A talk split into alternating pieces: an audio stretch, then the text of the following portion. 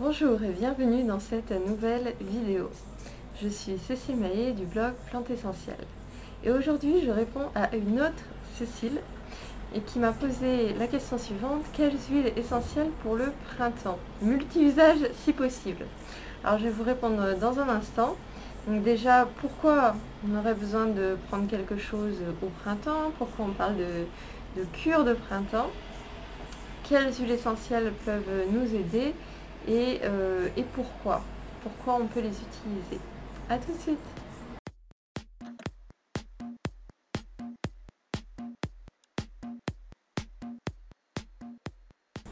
Alors, au printemps, c'est le grand nettoyage, grand nettoyage de printemps de la maison, mais aussi de nous-mêmes. Après l'hiver, on a envie de se débarrasser euh, des euh, vêtements chauds et lourds et aussi de tout ce qui nous encombre à l'intérieur. Et donc c'est pour cette raison que c'est la période idéale pour faire ce qu'on appelle une cure de printemps, une cure détox. D'ailleurs en médecine chinoise, euh, c'est clairement euh, le moment qui est identifié pour détoxifier le foie. Le foie, c'est vraiment l'organe du printemps et c'est vraiment là qu'on va cibler nos efforts. Alors pourquoi on veut, euh, entre guillemets, s'attaquer au foie? Parce qu'en fait, euh, du foie va dépendre beaucoup de choses. C'est un organe très important puisqu'il filtre le sang. Donc ça veut dire qu'il va le débarrasser de toutes ses impuretés. Il faut quand même qu'il soit capable de se débarrasser de tout ce qu'il engrange. Si ce n'est pas le cas, on va par exemple avoir euh, de la fatigue, on va avoir des problèmes de peau comme l'acné, puisqu'on sait aujourd'hui que les glandes sébacées, donc euh, les, glandes de, la peau, euh, prennent le relais quand le foie est surchargé pour se débarrasser des, toxines. On va avoir euh, au niveau émotionnel des problèmes de, de colère en fait. Le foie est associé à, l'émotion de la colère. Donc soit des colères rentrées qui ne se sont pas exprimées et donc qui vont conduire à un dérèglement de la fonction du foie, soit euh, un comportement colérique qui traduit un dysfonctionnement à ce niveau-là aussi. Euh, tous les problèmes d'allergie qui surviennent au printemps, notamment les allergies au pollen, peuvent, je ne dis pas que c'est systématique, mais peuvent aussi être dus à un fonctionnement un petit peu euh, faible du foie en tant qu'émonctoire. Euh, qu'est-ce qu'on peut avoir d'autre?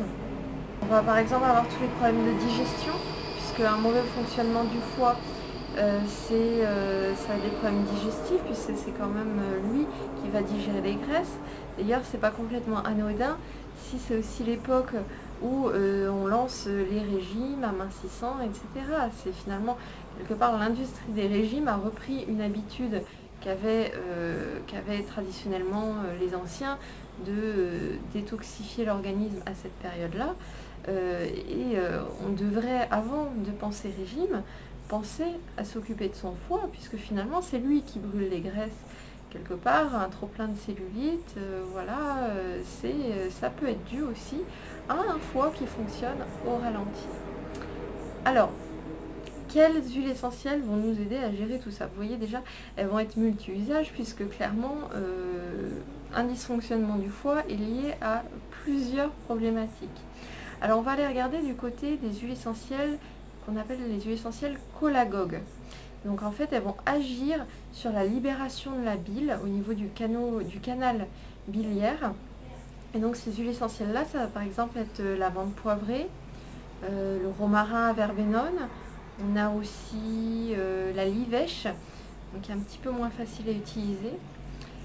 donc voilà, ces huiles essentielles-là peuvent être intéressantes. On va aussi s'intéresser aux huiles essentielles qui sont réputées réparatrices pour le foie.